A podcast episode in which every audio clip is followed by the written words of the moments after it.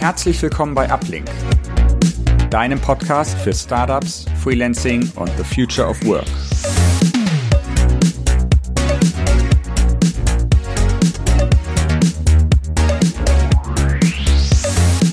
Hallo und herzlich willkommen zur mittlerweile siebten Episode des Uplink Podcast, deinem Podcast für Startups, Freelancing und the Future of Work. Auch dieses Mal sprechen wir wieder mit einer interessanten Persönlichkeit aus der deutschen Digitalszene. Und zwar ist es dieses Mal Paul Weinreich, der Co-Founder von Unico. Paul, es ist sehr schön, dass du heute dabei bist. Ich freue mich auch, Manuel. Wir haben heute ein großes Thema uns ausgesucht und zwar sprechen wir über das Thema Rebranding. Wer dieses äh, wunderschöne englische Wort nicht kennt, es geht darum, für einen Service oder ein Produkt eine neue Marke, das heißt einen neuen Namen und eventuell auch einen neuen Inhalt zu finden. Habe ich das richtig wiedergegeben, Paul? Du hast dich jetzt sehr lange mit dem Thema beschäftigt. Ist es das, was man unter einem Rebranding versteht? Also hätte mir jemand das von Anfang an so prägnant und auf den Punkt erklären können, hätte ich wahrscheinlich so ein paar Rund mir sparen können. Aber genau, es geht im Prinzip um verschiedene Punkte. Wir haben das aufgeteilt zwischen Reoffer, Redesign ähm, und Rename. Das waren so die drei Säulen unseres Rebrandings, um schon mal ein bisschen was vorwegzunehmen. Aber ja, dem ist sonst nichts hinzuzufügen bei dir. Sehr schön. Das ist schön zu hören. Meine erste Frage wäre, an welchem Punkt habt ihr denn gemerkt, bevor wir jetzt mal auf den eigentlichen Prozess und euren alten Namen oder eure alte Na äh, Marke und die neue Marke eingehen, an welchem Punkt habt ihr gemerkt, dass ihr die Brand ändern wollt oder müsst? Also es hat schon über ziemlich lange Zeit so ein bisschen im Hinterkopf herumgeschwört, würde ich mal sagen, dass wir von unserem alten Namen Freelance Junior, der tatsächlich nie groß kreiert wurde, sondern eher so ein bisschen passiert ist vor einigen Jahren, ähm, mal auf etwas gehen wollen, was ein bisschen weniger deskriptiv ist, also und weniger einschränkend, wie es jetzt unser alter Name war.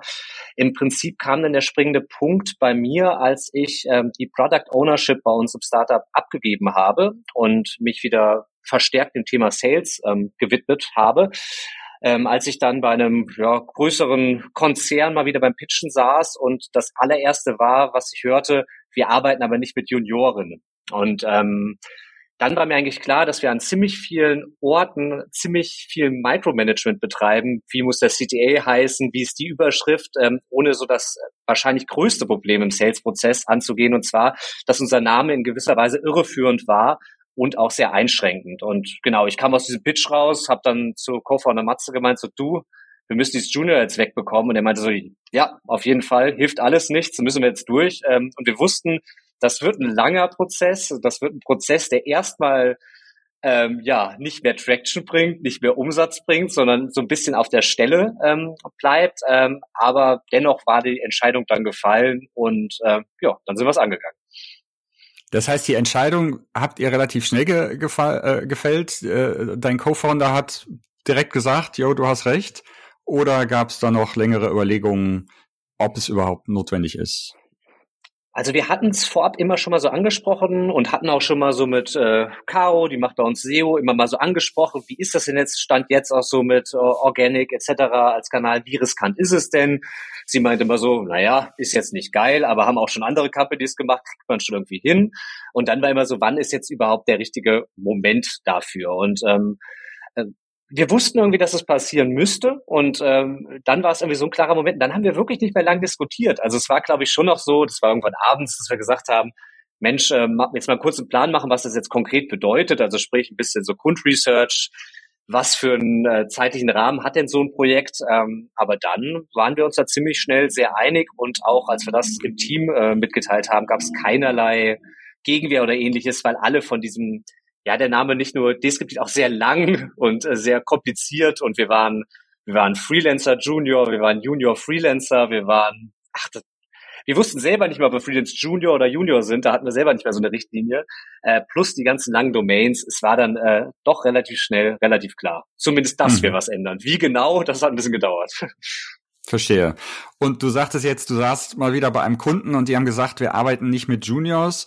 Ähm, zum einen, warum haben die das gesagt? War das die Aussage von, von vielen Kunden oder Leads, dass sie ähm, keine, keine Juniors heiren wollen? Das würde ich gar nicht sagen. Und auch jetzt beim neuen Brand halten wir uns das auch noch als Teil der Marke ziemlich doll bei, dass wir eben ja FreelancerInnen beim Start in die Selbstständigkeit helfen und dadurch auch viele JuniorInnen vermitteln. Äh, das soll sich jetzt gar nicht groß wir, ändern. Ich, sorry, wenn ich dich unterbreche. Jetzt müssen wir, glaube ich, mal kurz den neuen Namen sagen, weil der noch nicht erwähnt wurde, oder? Der wurde noch gar nicht erwähnt, ja. Wir müssen die Hörer auch ein bisschen hier auf Spannung halten. Ne? Wir wollen Absolut. nicht, dass wir jetzt diesen Abspruch haben. Dann machen wir das Ähm, ganz dann- am Ende. Äh, ich glaube aber doch, äh, Unico hier noch einmal an der Stelle. Und ich glaube, du hast mich aber auch schon so anmoderiert als, als Co-Founder von Unico. Da hast du recht, absolut. Genau. Wer da richtig Unicorn- zugehört hat, der weiß es. Genau, und der Name zitiert natürlich noch ein bisschen das, das alte Junior, also soll nicht ganz vergessen, woher wir kommen, aber ja, ein Name, der viel mehr Freiheiten gibt und eher Gefühle vermittelt, wie natürlich die Einzigartigkeit, so eine gewisse Frische, etwas Junges, all das wollten wir dann in diesem Namen Sehr rüberbringen, haben wir, glaube ich, auch ganz gut geschafft. Ja, genau. Das heißt, Kunden haben teilweise gesagt, wir arbeiten nicht mit, mit Juniors. Ihr habt dann Mhm. versucht zu erklären, okay, das ist zwar Teil unseres Namens, aber wir haben nicht nur äh, Junioren äh, äh, dabei. Ähm, ist es jetzt besser? Habt ihr schon gemerkt, ob der Name äh, besser ankommt sozusagen äh, oder ob äh, diese Aussage, wir suchen aber nicht nur Junioren, ob die immer noch kommt? Also grundsätzlich will ich da schon noch einmal sagen, dieses Junioren, viele Companies fanden das auch gerade sehr, sehr gut, diese Nische. Also da kommt es tatsächlich immer so ein bisschen auf den Kunden an. Bei uns war es dann eher auch so, dass die ersten NutzerInnen, die wir bei uns auf der Plattform hatten, oder wir waren ja am Anfang, waren wir eher ein Tumblr-Blog und dann sind uns Leute gefolgt, aber das ist jetzt auch schon sechs Jahre her, ähm, die sind einfach mit der Zeit besser geworden. Und der Begriff Junior, der ist ja irgendwie auch in der ganz normalen Personalwesen ist ja so ein bisschen besetzt. Also Leute, die eine Stelle anfangen, das ein bis zwei Jahre machen, danach ist man irgendwie Intermediate und dann wird man irgendwann zum Senior oder Ex Expert oder wie auch immer. Ähm, da gab es aber sehr viele Missverständnisse. Es wussten irgendwie alle gar nicht so genau, was das bedeutet und äh, wie das definiert ist und so richtig wussten wir es auch nicht. Ähm, und ähm, ja, seitdem stellt sich diese Frage gar nicht mehr so groß. Also Kunden, äh, Kundinnen haben jetzt die Möglichkeit bei uns nach FreelancerInnen zu suchen und selbst anzugeben, welche Levels sie denn für richtig halten oder was sie sich da vorstellen können. Sagen, ich suche nur Junioren oder ich suche Junioren und Fortgeschrittene oder ich suche auch noch Expertinnen on top oder ich suche alle Level. Das Ganze einfach so ein bisschen ähm, ja freier zu gestalten. Ähm, das war das Ding. Und jetzt haben wir das auf jeden Fall seitdem nicht mehr gehört. Ich meine, wir sind jetzt mit der neuen Marke auch zugegebenermaßen seit äh, knapp zwei Wochen äh, unterwegs. Deswegen kann ich Mhm. dir jetzt noch keine äh, wissenschaftlich validierten Ergebnisse liefern, ob es äh, sich jetzt gelohnt hat. Aber bisher fühlt sich auf jeden Fall alles sehr richtig und gut an. Mhm, sehr schön. Wie seid ihr denn generell den Prozess, den neuen Namen zu finden, angegangen? Habt ihr da freies Brainstorming betrieben? Habt ihr da mit einer Agentur gearbeitet oder wie, wie macht man sowas? Tatsächlich ähm, haben wir das ausnahmsweise mal sehr strukturiert gemacht, denn ähm, ich bin, bin ja so ein, so ein Vielleser, weißt du ja, ähm, und äh, habe eigentlich so ganz oft immer so diesen Effekt gehabt, ach Mensch, hätte ich das Buch mal vor zwei Jahren gelesen und hätte ich das Buch mal vor vier Jahren gelesen. Und in dem Fall war es so, nö, noch nie irgendwie ein Buch gelesen, was sich mit dem Thema Brandnames beschäftigt oder Naming äh, generell. Und äh, bin dann auf die Suche gegangen, habe mir drei Bücher bestellt. Äh, zwei davon sind noch an unseren Designer nach Frankfurt gegangen. Und dann haben wir diese Bücher durchgearbeitet, haben quasi so eine Quintessenz. Die meisten haben eigentlich so ein ähnliches Vorgehen ähm, beschrieben, ähm, heraus ähm, ja, gestellt und dann sieben Wochen Plan gemacht. Ähm, jede Woche ein Thema. Es ging dann los ähm, mit einem Creative Brief. Das heißt, man probiert erstmal so ein bisschen die Eigenschaften der eigenen Marke ähm, zu definieren. Was sind wir denn eigentlich? Sind wir modern oder eher traditionell? Sind wir jung oder alt? Sind wir eher bunt oder schwarz-weiß? Also da kann man dann eben so ganz viele äh, Charaktereigenschaften dann irgendwie der Marke schon mal zuordnen. Dann geht's um ja Ideengenerierung tatsächlich. Ähm, Namestorming haben wir das ins, äh, also intern genannt. Und dann war es wirklich so, wir hatten da sechs Leute, die im Prozess involviert waren, die insgesamt, glaube ich, 700 Paar 30 Namen generiert haben. Und da ging es jetzt nicht um Qualität, Wow. sondern das, das war, glaube ich, eher so wie bei den Pumpern im Studio. Richtig, erstmal richtig Masse. Erstmal richtig Masse und dann ging es eben ans Definieren. Und Okay. ähm, so war das auch. Also dann hatten wir irgendwie 730 Vorschläge, ähm, bin ich dann auch mit einer anderen Person da durchgegangen, haben die schon mal so runterbekommen, relativ schnell auf so 80, 90. Dann wurden bei diesen Begriffen dann, also das ist das Shortlisting, dann geht's ums Pre-Screening. Das heißt, man guckt sich bei den Namen an, wo ist denn schon mal offensichtlich ein großes Problem, also Konkurrenz, die jetzt genau in diesem Bereich arbeitet oder keinerlei URLs oder ja, irgendeine zu große Firma, ähm, die da Stress machen könnte. Dann war man ziemlich schnell runter auf ähm, 15, würde ich sagen, hatten wir dann noch am Ende. Also es geht dann doch relativ mhm. flott. Die wurden dann noch mal ein bisschen stärker ähm, präsentiert. Also ähm, das ist dann quasi dieser Prozess, den wenden auch Agenturen an, aber wir haben dann quasi uns selbst präsentiert, also auch den anderen äh, Leads aus der Company, ähm, mit so ein bisschen Pro-Kontra-Listen. So, was kann der Name, was kann er nicht? Ähm, ah, ich kann so viel zu dem Thema zu erzählen, aber ein Detail auch noch an der Stelle. Es gibt da so ein Framework, das fand ich ziemlich gut, das nennt sich Smile Scratch. Da ist jeweils ein Akronym für Smile, fünf positive Eigenschaften eines Namens und ähm, dann nochmal sieben oder acht ähm, negative Eigenschaften eines Namens.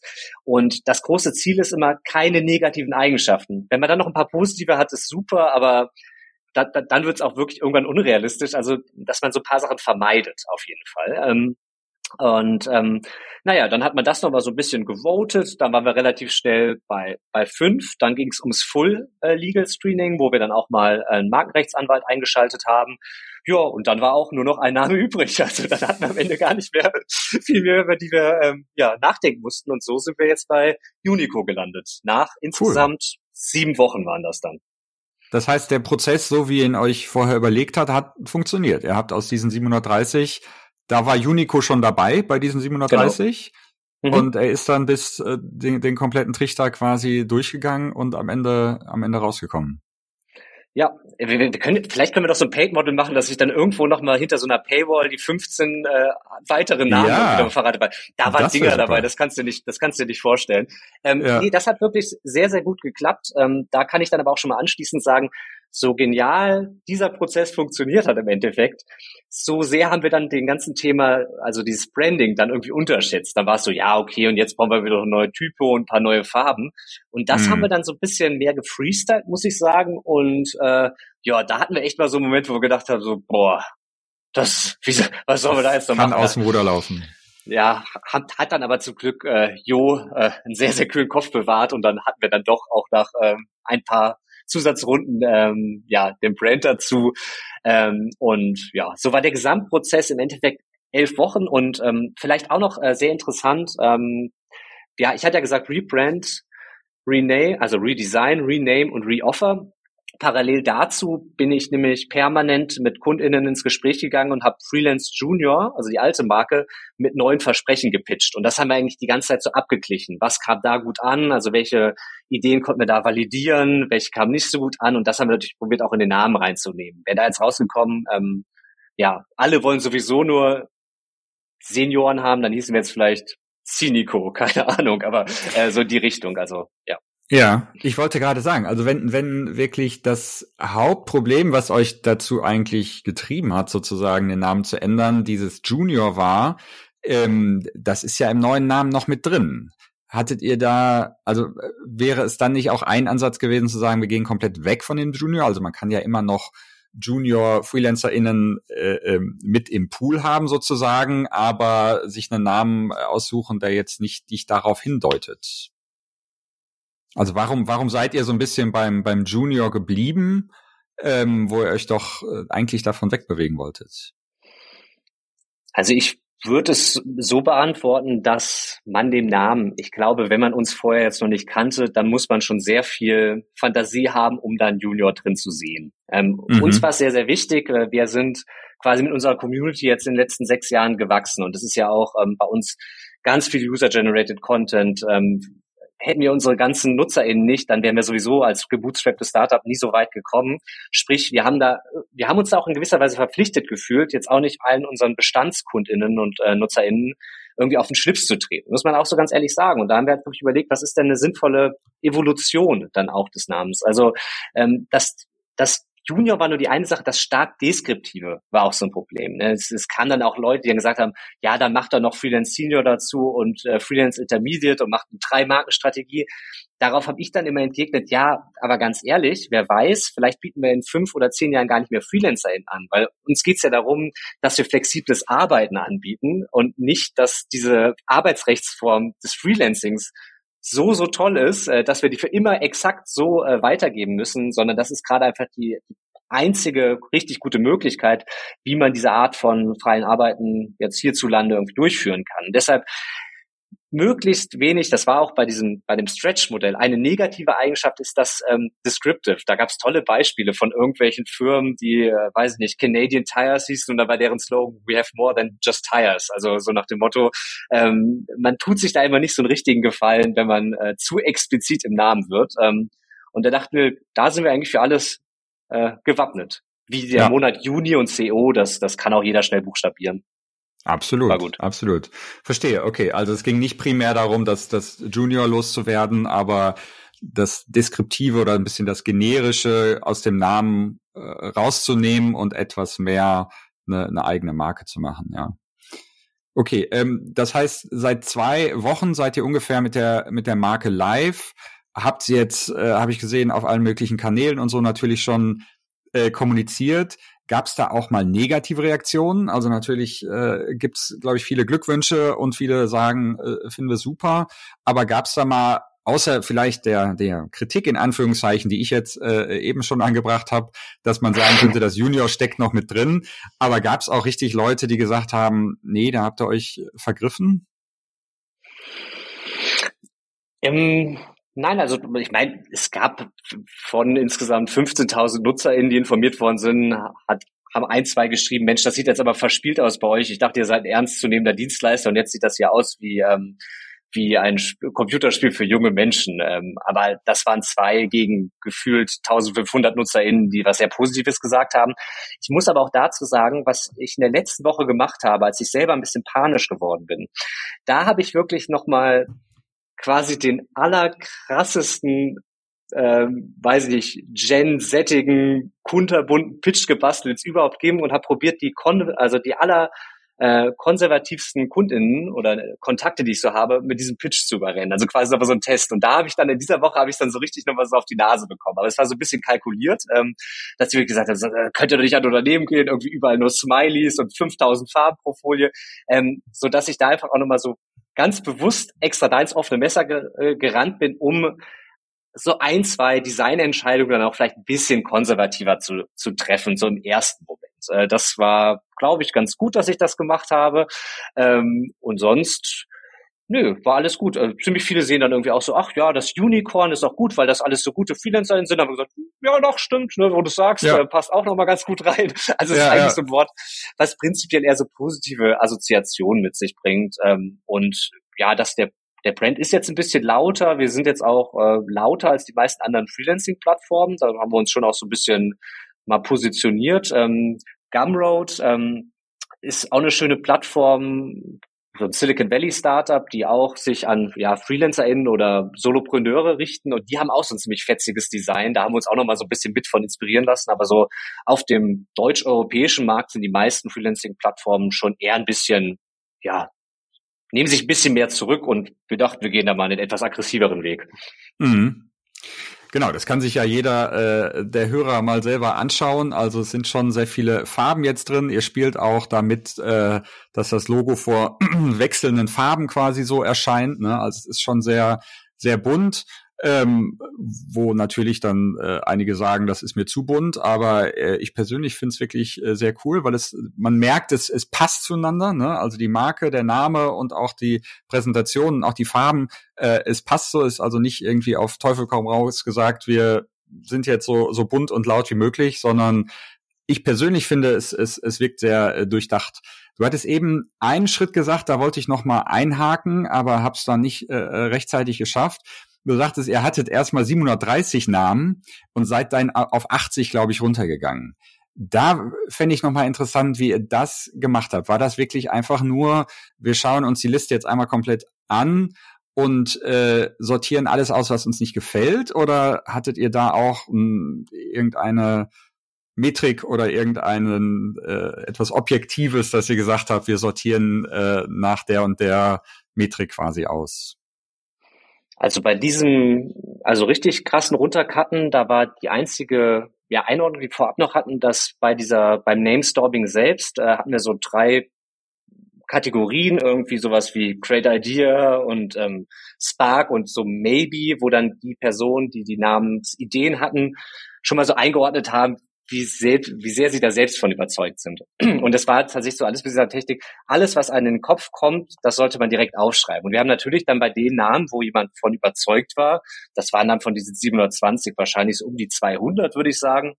Da haben wir ein bisschen genauer hingeguckt und sind eventuell noch mal kurz in den Dialog gegangen, aber da haben wir wirklich, das haben wir zu zweit gemacht und wir haben auch natürlich nach jedem Schritt, also es wurden ja immer weniger Namen, haben wir immer die neue Liste präsentiert und gesagt, so guckt mal, fühlt sich gerade jemand irgendwie übergangen oder ja, dann, dann gab es immer noch die Möglichkeiten für Feedback, aber das lief tatsächlich relativ smooth die ganze Zeit, muss man sagen. Und wir haben, das ist vielleicht auch nochmal ganz wichtig, möglichst wenig Externe mit reinholen. Man, das ist natürlich so das, was man sofort im Kopf hat. So, oh, jetzt möchte ich das aber auch noch hier äh, Schwester, Mama, Papa, meinem Steuerberater und we wenig alles zeigen.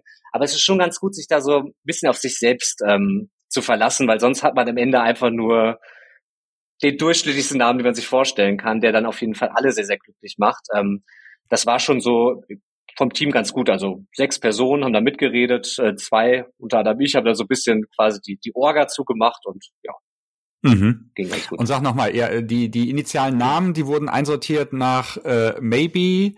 Was waren die anderen Kategorien? Ähm, wie haben wir es denn nochmal genannt? Es gab einmal Spark. Spark war dann eher so, die Richtung ist irgendwie ganz cool. Also jetzt zum Beispiel sowas wie, ähm, äh, weiß nicht, Fresh.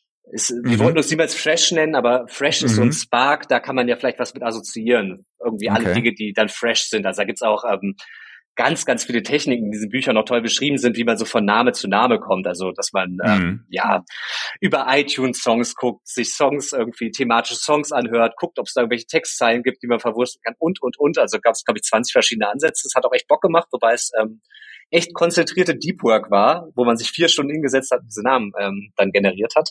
Ähm, genau, das Spark, Great Idea und das andere war so ein Maybe und das Maybe war so von Anfang an so, weiß nicht, mhm. also diese drei. Okay, super. Ja, die drei äh, Bücher musst du auf jeden Fall nochmal, äh, die werden wir auf jeden Fall verlinken in den Show Notes. Ich glaube, wen das interessiert, der, der wird sich die gerne, äh, gerne an, äh, antun. Das heißt, ähm, ihr seid das, das Renaming als erstes angegangen. Parallel äh, hast du erzählt, das Reoffer, dass du, dass du Kunden so erzählt hast, dass ihr von eurem derzeitigen Angebot weg wollt? Oder wie, wie bist du das angegangen? Hast gesagt, wir wollen uns verändern ähm, wo soll es hingehen oder wie hat man das formuliert? Also interessanterweise, dadurch, dass wir jetzt nicht so die klassischen äh, ja, Startup-FounderInnen irgendwie waren, sind wir ähm, eigentlich nie diesen Validierungsschritt durchgegangen. Wir hatten irgendwie erst einen Blog, dann konnte man da irgendwie Jobs posten. Plötzlich konnten die Leute, die den Blog gefollowt sich so ein Profil machen. Und dann ging das so über Jahre ganz organisch weiter. Und irgendwann war dann der Punkt so, ach Mensch, jetzt kommen große Kunden, wollen irgendwas von uns, machen wir mal eine GmbH. Aber es gab eigentlich nicht so diesen Moment, äh, wie man den in jedem Startup-Buch nachlesen könnte. Validier doch erst mal ein paar Ideen. Und ähm, das haben wir ja ach, man darf es gar nicht so laut sagen, aber so gefühlt das allererste Mal gemacht. Also sprich, der erste Pitch, den ich gemacht hatte, war erstmal ein Pitch für unser bestehendes Produkt. Und dann habe ich da natürlich so ein bisschen variiert und ausprobiert. Was ist es denn überhaupt? Und ist dann auch aufgefallen, dass ähm, alle NutzerInnen, die jetzt gerade bei uns sehr glücklich sind, also auf der AuftraggeberInnenseite, es dann meistens gar nicht mal wegen der USP Junior waren. Das war vielleicht der Grund, warum sie auf uns gestoßen sind, aber sie fanden das ganze Konzept der persönlichen Beratung besonders gut, weil wir ja immer dedicated Account ManagerInnen haben für jeden einzelnen Kunden, weil wir die Freelancer ja alle persönlich kennen. Also wir haben ja ein Onboarding, wo wir mit jedem einzelnen Freelancer oder jeder einzelnen Freelancerin einmal persönlich mhm. sprechen validieren, zertifizieren, bis die überhaupt auf unsere Plattform kommen. Und das war das Einzige, also das, was den Kunden am allerwichtigsten war. Und dann haben sie gesagt, ja, also wenn ihr jetzt auch noch ähm, erfahrenere FreelancerInnen hätten, wäre doch eigentlich super. Also da ist uns eigentlich aufgefallen, dass wir unsere USP auch ein bisschen falsch eingeschätzt hatten, irgendwie dadurch, dass wir sie nicht richtig validiert haben. Und genau, dann haben wir alles Mögliche probiert. Ähm, ja, was dann noch so wichtige Punkte sind, natürlich dann so ein bisschen geschaut, äh, Trends bei Future of Work, New Work auch, ähm, dass ähm, ja so dieser Cultural Fit immer wichtiger wird, äh, verglichen zum Skillfit, das haben wir auch gemerkt, ist ja vor allem auch bei Festangestellten so, das bringen wir jetzt gerade auch in die Freelancing-Welt verstärkt mit rein, ähm, dass man auch da sagt, erstmal gucken, ob die Interessen und die Persönlichkeitsmerkmale beider Parteien irgendwie zueinander passen. Ähm, und das kam alles darüber so raus, würde ich sagen. Mhm. Das heißt, ihr sprecht mit jedem Freelancer äh, persönlich, das ist ja wirklich etwas, was äh, zumindest viele ähm, Unternehmen, die sich Plattform nennen, nicht machen. Ne? Denn wenn man sich Plattform nennt, das ist ja auch so ein Bekenntnis dazu, dass man ja sehr viel automatisiert, sehr groß wird, eigentlich äh, auf, auf Masse zielt ne? und, und ähm, den, den Kunden auch, auch äh, bedeutet, hey, ihr könnt hier jede Menge machen, ähm, was ja eigentlich ja von, von dem Ansatz mit, mit allen einmal persönlich gesprochen zu haben und diese persönlichen Empfehlungen zu machen, sehr weit entfernt ist. Ne? Nennt ihr euch denn immer noch eine Plattform oder gibt es einen anderen Begriff, ähm, äh, den man besser benutzen kann?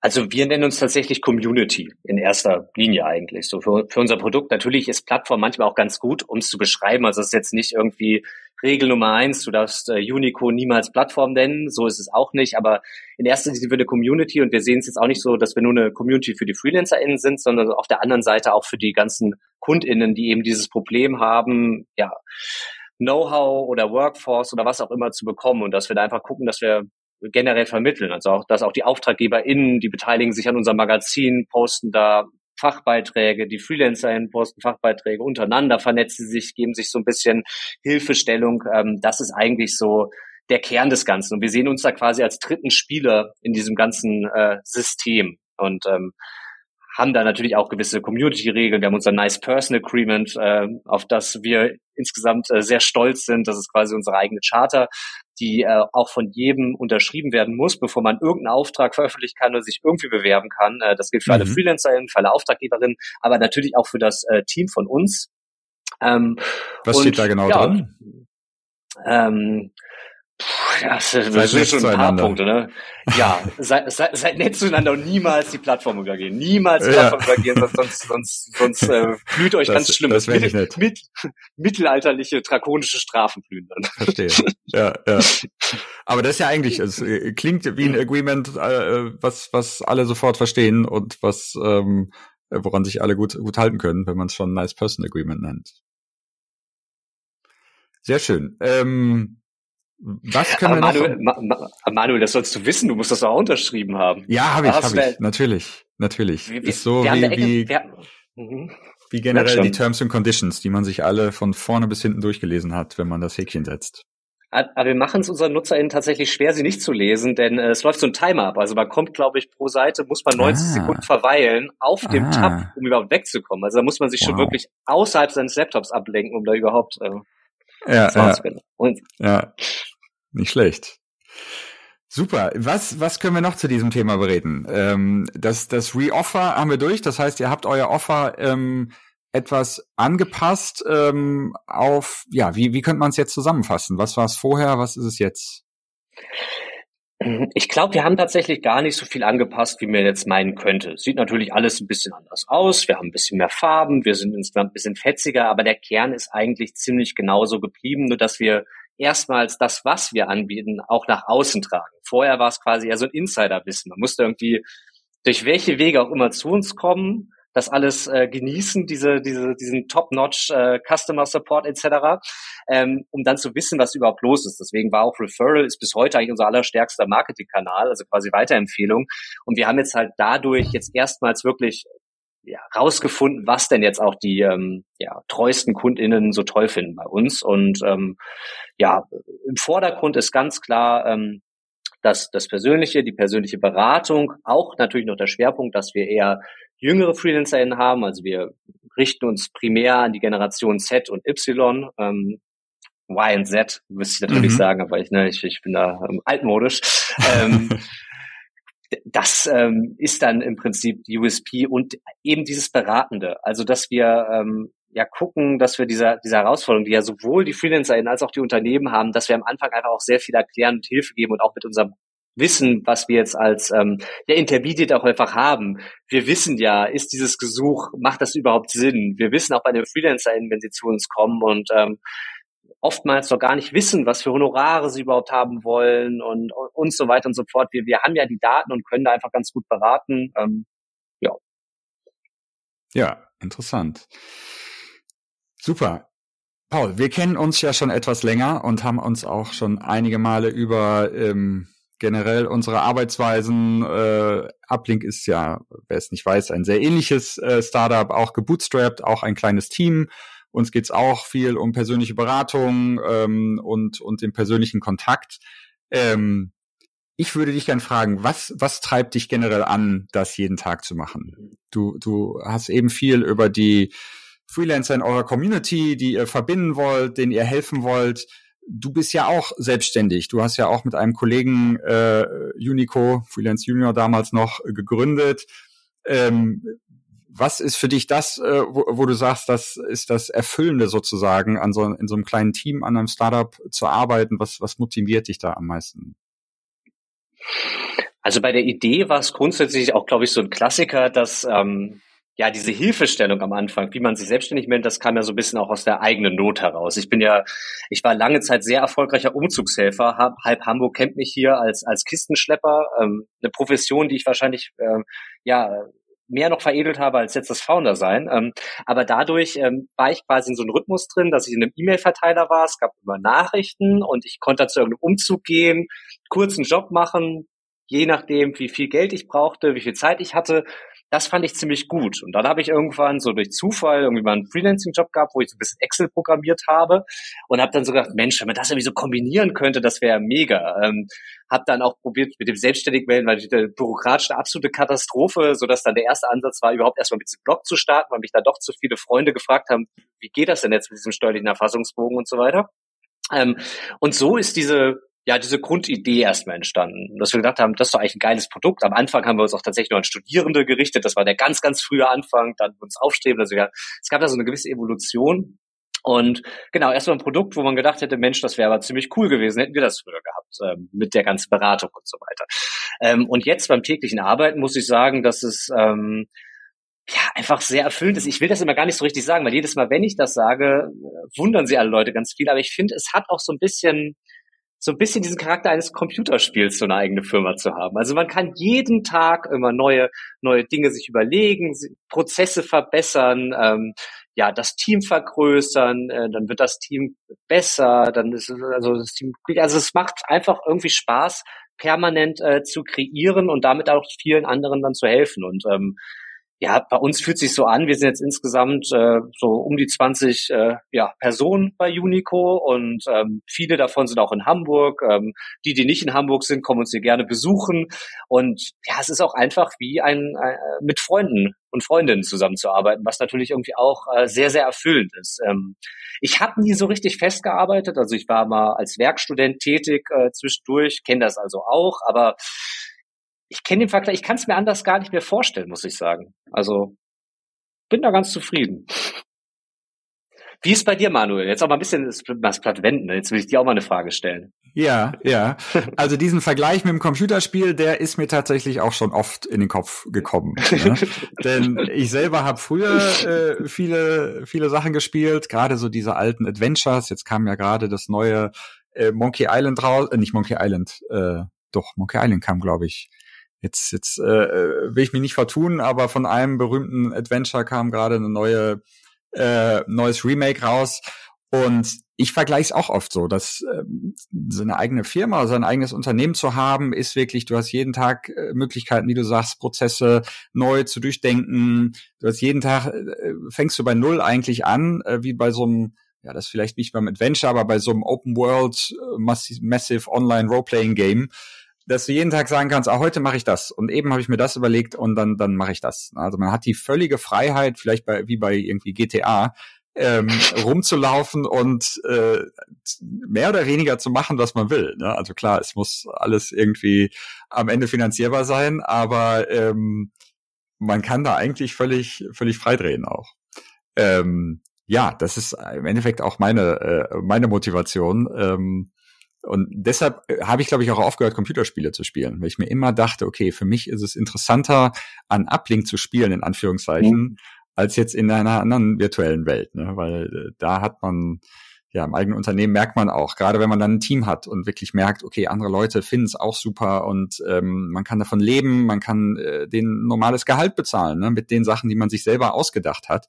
Äh, das ist äh, verdammt erfüllend. Und ich sage auch immer, dass ich eigentlich glaube ich, für den normalen Arbeitsmarkt völlig verdorben bin. Weil ich glaube, wenn man das einmal äh, gehabt hat, diese, diese ja, Befriedigung im Endeffekt, sowas äh, selber aufzubauen und selber die Entscheidung zu treffen, ähm, dann wieder einen normalen äh, Job zu machen, der ja auch mal weniger motiviert äh, an, an einigen Tagen als an anderen Tagen, ähm, wäre, glaube ich, schwierig. Aber um nochmal zurückzugehen, das heißt, irgendwann, ihr habt angefangen eigentlich mit einem Blog. War es wirklich ein Tumblr oder, oder äh, sagst, sagst du das nur so? Das, das war schon so, so, so ein Framework. Äh, nee, das allererste war mit so einer Adobe Views, hieß das. Also da konnte man mit Adobe quasi so selber so Webseiten basteln. Darüber haben wir den Content verteilt. Dann okay. irgendwann hat es schon so ein, so ein gewisses äh, Backbone mit äh, so einem JS-Framework, was eigentlich für Termine war. Und dann haben wir das so ein bisschen mhm. äh, missbraucht quasi als, äh, als, als Tumblr. Also es war von der Funktionsweise war es so. Und dann, genau, gab es erst das Jobboard, ähm, mit unserem ersten Geschäftsmodell 10 Euro pro Inserat. Mhm. Da haben wir dann auch, ja. Das ist natürlich extrem tragfähig auf die Dauer. Das war echt, wir haben da monatlich, also in einem richtig guten Monat sind wir mit diesem Modell wirklich fast in den vierstelligen Bereich gekommen, aber das äh, war nicht so richtig äh, rentabel dann Mhm. Ja. Ich habe nämlich schon oft diesen Spruch gehört, unser Startup hat als Tumblr-Blog angefangen. Und da frage ich mich immer, ob das wirklich ein Tumblr-Blog war, weil wer es nicht weiß, Tumblr war ja so ein extrem einfaches Blogging-System, wo man wirklich alles einfach schnell, eigentlich so wie Twitter, ne? Mhm. so ganz ja. schnell irgendwie Post raushauen, ein Bild, ein Text dabei. Ähm, okay, aber als ihr das angegangen seid, da muss euch ja schon, musst ihr ja schon irgendwie die Motivation gehabt haben, wir machen jetzt ein Produkt daraus. Oder habt ihr das erstmal so als Nebenprodukt äh, gestartet und war, war es nie der Plan, dass es quasi zu einer, zu einer Firma oder zu was Größerem wird? Nein, in erster Linie ging es wirklich erstmal so um diese Wissensvermittlung, muss ich sagen. Ich meine, natürlich hat man schon wieder darüber nachgedacht, so ja, okay, dann irgendwann kann man da ganz, ganz viel machen, aber es ging wirklich erstmal darum, Ausfüllhilfe zum steuerlichen Erfassungsbogen, selbstständig oder freiberuflich, also diese Kernfragen dann irgendwie erstmal zu klären. Ähm, damit ging es los. Und zwar dann, da war ich schon im Master, dass sich dann in einer Woche so eins der äh, GAFAG-Unternehmen bei uns mit einem Projekt gemeldet hat und dann noch ein anderer DAX-Konzern. Und ähm, wir dann erstmal so gedacht haben, okay, das, das ist auch wirklich so ein Markt, also dieses ähm, auch äh, ja jüngere oder aufstrebende FreelancerInnen dann im Speziellen ähm, für gewisse Sachen zu heiren, ist sehr interessant.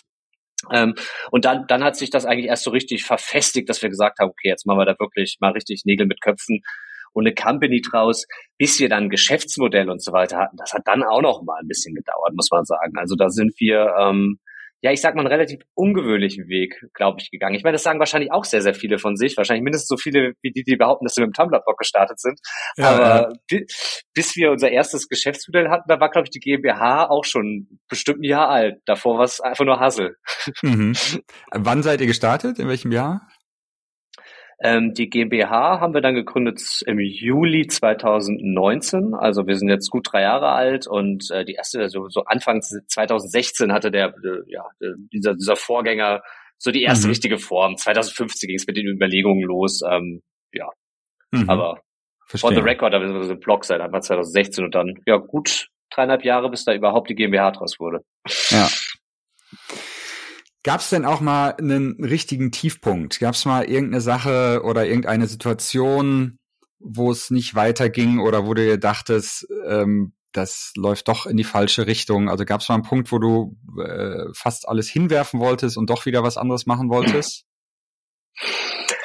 Ich glaube, hinwerfen tatsächlich nicht. Also es gab natürlich sehr schwierige Situationen öfter mal. Also also mir persönlich, äh, so das, das, was, was ich ja ganz, ganz schlimm finde, ist, wenn es irgendwie im Team nicht gut läuft oder wenn es da irgendwelche äh, ja, Spannungen gibt, äh, weil plötzlich so Dinge wie Gehälter und was es da alles gibt, das sind plötzlich alles Themen, mit denen man sich dann auch beschäftigt, wenn das Team größer wird. Und ähm, natürlich möchte man möglichst lange allen immer das Gleiche zahlen oder ist transparent, aber es gibt einfach Situationen, da muss man dann auch von dem Idealismus dann doch mal abweichen und dann, ja, das, das waren immer Sachen, die haben mich extrem gestresst. Das hat mich meistens mehr gestresst, als wenn es finanziell mal schwierig war. Ähm, aber so richtig hinwerfen eigentlich wirklich nicht. Also da war es dann immer eher schnell eine Lösung finden, muss ich sagen. Also ich ja, glaube, es eigentlich selten mal ein Tief gab, was länger als ein Abend ging, kann ich glücklicherweise sagen. Wow. Das ist schön zu hören. Aber ihr habt ja kein, keine Finanzierung, das heißt, ihr habt euch äh, von Anfang an von ja, eurem Einkommen, euren Einnahmen finanziert. Das heißt, es gab auch nie einen Punkt, selbst jetzt während der, der Corona-Phase vor zwei Jahren gab es nie einen Punkt, wo ähm, ihr finanziell quasi gesagt habt, oh, wir wissen nicht, ob das längerfristig sich, sich weiter trägt, das Modell? Ich glaube, in Anführungszeichen, das Gute daran war, dass wir irgendwie am Ende des Masterstudiums interessiert, also entschieden haben, dass wir das jetzt machen. Also sprich, der Lebensstandard, der war jetzt noch nicht, äh, wir hatten noch keine goldenen Wasserhähne zu Hause und äh, auch keinen Fuhrpark, heute leider auch noch nicht, wollen wir auch nicht. Aber also es war grundsätzlich, ja, ich habe ja auch gefreelanced neben dem Studium, ich war das schon so ein bisschen gewohnt und ähm, dadurch war es finanziell tatsächlich ich meine, es ist immer mal wieder eng. Also ich glaube, das kann, äh, da erzähle ich jetzt keinem Founder, der bootstrapped irgendwie ein Geheimnis, dass es immer mal so aussieht, Mensch, was machen wir denn jetzt in fünf, sechs Monaten? Aber das, das auf der positiven Seite wieder, also seit über einem Jahr gab es eigentlich nie eine Situation, dass ich gedacht habe, oh Gott, in den nächsten sechs Monaten kann was Schlimmes passieren. Dass mhm. jetzt noch nicht das hundertprozentige Konzept für nächsten Juli da ist, das ist mittlerweile ein Zustand, in dem habe ich mich ganz gut gewöhnt, aber da bekommt man auch ein relativ, ähm, ja, ein Vertrauen, sage ich mal, für. Und äh, weil du jetzt die Krisen angesprochen hast, auch, also jetzt einmal Corona hat uns tatsächlich kennst du ja wahrscheinlich auch ähm, als Uplink-Founder. Das hat natürlich auch sehr, sehr viele Sachen auf dem Arbeitsmarkt verändert, die Freelancing jetzt eher begünstigen, also dass das Remote Work völlig normal wurde. Ich weiß noch, wie früh, wie oft wir früher ortsabhängige Development-Aufträge hatten, also davor. Oder Leute, ich suche jetzt einen Entwickler in Wuppertal, ganz wichtig, ja. bloß, bloß nicht remote. ähm, das, äh, also na, abgesehen davon, dass durch die Wirtschaft allgemein geschwächt war, hat uns das weniger getroffen, möglicherweise sogar ähm, eher geholfen. Und jetzt ähm, in aktuellen äh, Kriegskrisenzeiten da haben wir ein paar größere Kunden, die jetzt dann auch über fünf, sechs Ecken tatsächlich Probleme bekommen. Das kommt dann natürlich auch bei uns an, aber ähm, auch da wieder als äh, ja, ich sag mal Plattform slash Community mit sehr, sehr vielen äh, KundInnen gleicht sich das alles so ganz gut aus, würde ich sagen. Mhm. Ja, ihr hängt da nicht an zwei, drei Riesenkunden, die, die auf einmal Projekte abgesagt haben, sondern das verteilt sich auf, auf eine größere Menge. Also es verteilt sich definitiv auf eine größere Menge, aber ich müsste jetzt auch lügen, wir haben schon noch gewisse Klumpen. Also äh, das sagt man, glaube ich, ich habe ja nie BWL studiert, aber Klumpenrisiko, den Begriff so nennt man seine, seine besten Kunden, glaube ich, ne? Klumpen. Ja, das ist genau Klumpen. die sind immer sehr riskant. Die gibt's ja. natürlich schon auch. Also ähm, äh, da ist natürlich der Wunsch, dass es noch geglätteter ist, aber ich habe da auch mal so zu anderen äh, Plattformen und Anbietern gelesen und das ist selbst, dass irgendwelche weiß ich nicht. Dann, dann, also, also fast jedes Business hat dann doch irgendwo wieder Klumpen, wo man es gar nicht erwarten würde. Also äh, ohne da Klar. jetzt irgendwelche Insights auszuplaudern, die ich vielleicht nicht so erzählen dürfte. Also ich glaube, ganz kriegt man es nie weg, ähm, aber es ist jetzt nicht so, dass es jetzt ein gäbe und, und vorbei wär's. Ja, verstehe. Super interessant. Also ich glaube, da gerade da sich äh, Unico und Uplink da äh, sehr ähneln, ähm, finde ich es immer wieder faszinierend, äh, von dir oder anderen zu hören, was, was, wie es bei euch läuft, was euch äh, antreibt und, und wie da die Prozesse sind. Ähm, weil man da immer, zumindest aus meiner Warte, sehr viel, sehr viel mitnehmen kann. Als Abschluss habe ich noch zwei Fragen an dich. Und zwar Einmal, ob du ein Tool, was ihr benutzt, entweder äh, im beruflichen Kontext oder du auch privat, also es muss gar kein Software-Tool sein, sondern auch vielleicht ein Gerät oder ein Service oder irgendetwas, was du gerne benutzt, aber was noch nicht super bekannt ist, was noch nicht jeder kennt. Gibt es da irgendetwas, was du unseren HörerInnen empfehlen kannst? Okay, da habe ich zwei richtig schön dumme Antworten drauf. Die, die, da halte ich mich jetzt nicht zurück. Also einmal ein analoges Tool, hat gar nichts mit Arbeit zu tun, sondern mit Küchenkräutern. Ähm, da habe ich so einen selbstbewässernden Küchenkräuter Ding mhm. in der okay. Küche seitdem der Basilikum, das ist wirklich ein, ein, ganz anderes Level. Also der, der Basilikum, der, der ist quasi fast das ganze Fenster hochgewachsen jetzt schon. Ich krieg langsam Lichtprobleme in der Küche. So gut funktioniert das. Also zur Selbstbewässerung der Küchenkreuzgeräte, das ist ähm, der Hammer. Und als Tool für die Arbeit ähm, gehe ich jetzt auch mal auf den Klassiker. Und das sind äh, Tastenkürzel für die Mac-Tastatur. Ähm, mhm. Wird relativ wenig benutzt, aber man kann das wirklich ausreizen. Man kann da quasi so ein eigenes Schema machen und ähm, ich habe Shortcuts für insgesamt dann 20 verschiedene Calendly-Links zu jedem Anlass. Ähm, dann habe ich sämtliche Hexwerte von allen möglichen Farben da drin. Dann habe ich Standard-E-Mails, verschiedene Internetseiten. Also wenn man sich so ein paar ähm, Tastkombinationen merken kann, kann man damit wirklich äh, ein bisschen mehr machen, als aus OMW On My Way zu machen zum Beispiel. Das hatten wir jetzt hier im, gerade hier als das auf dem Weg. Das habe ich heute war. gelernt, ja. Das kann ich genau, nicht. Ähm, kannst du gar nicht? Okay. Nee, nee. Ähm, Nee, aber das, das kann ich wirklich nur empfehlen. Das haben wir jetzt auch im Team wirklich mal ausgerollt, jetzt auch an Interns und Werkstudierende, die das jetzt auch noch nicht so viel benutzt haben und äh, ja, es ist praktisch, als man denkt. Es gibt da auch noch so eine erwachsene Variante von, das heißt dann, glaube ich, Albert. Das ist dann wirklich ein Tool, wo man sämtliche Shortcuts ähm, benutzen kann. Äh, das hatte ich mal früher ein bisschen Alfred. ausprobiert, aber Alfred. Alfred, ja, das nutze ich auch. Irgendwie ja. sowas. Das nutzt ja, du. Ja, Aber mit Tastenkombinationen meinst du nicht jetzt äh, Steuerung A, sondern äh, mehrere Buchstaben hintereinander, glaube ich, ne? Ja, ja. Genau. Ta genau. Ich weiß gar nicht, ob das Tastenkürzel heißt. Also das kann man äh, bei macOS unter Tastatur sich einstellen. Ja. Und da ist die genau. Liste wirklich lang. Also mhm. die Liste ist länger als äh, die Liste meiner Bekannten. Echt? Wow. Wahrscheinlich ja. Ich bin, bin auch ein Brötler. Ja, eben. Die Liste ist fünf äh, ja. Sachen lang. Genau, da benutze ich, benutze ich nämlich auch ein Tool, das genau das macht. Äh, da gibt's glaube ich, mehrere. Ich benutze A-Text, also einfach Text mit einem kleinen A davor.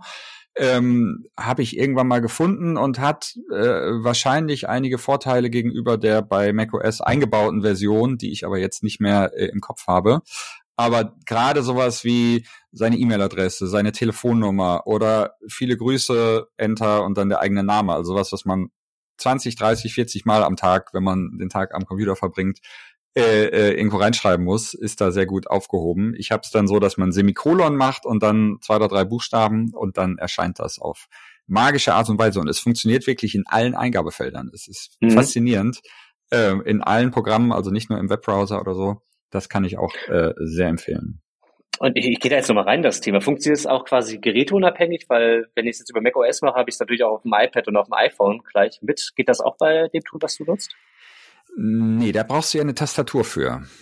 Oder was meinst ah, du? Ach, du meintest jetzt auf der, auf der ähm, eingeblendeten ja, Tastatur quasi. Ja, genau. Nee, das weiß ich nicht. Das weiß ich nicht. Ich hab's nur auf, auf äh macOS, auf dem Laptop laufen.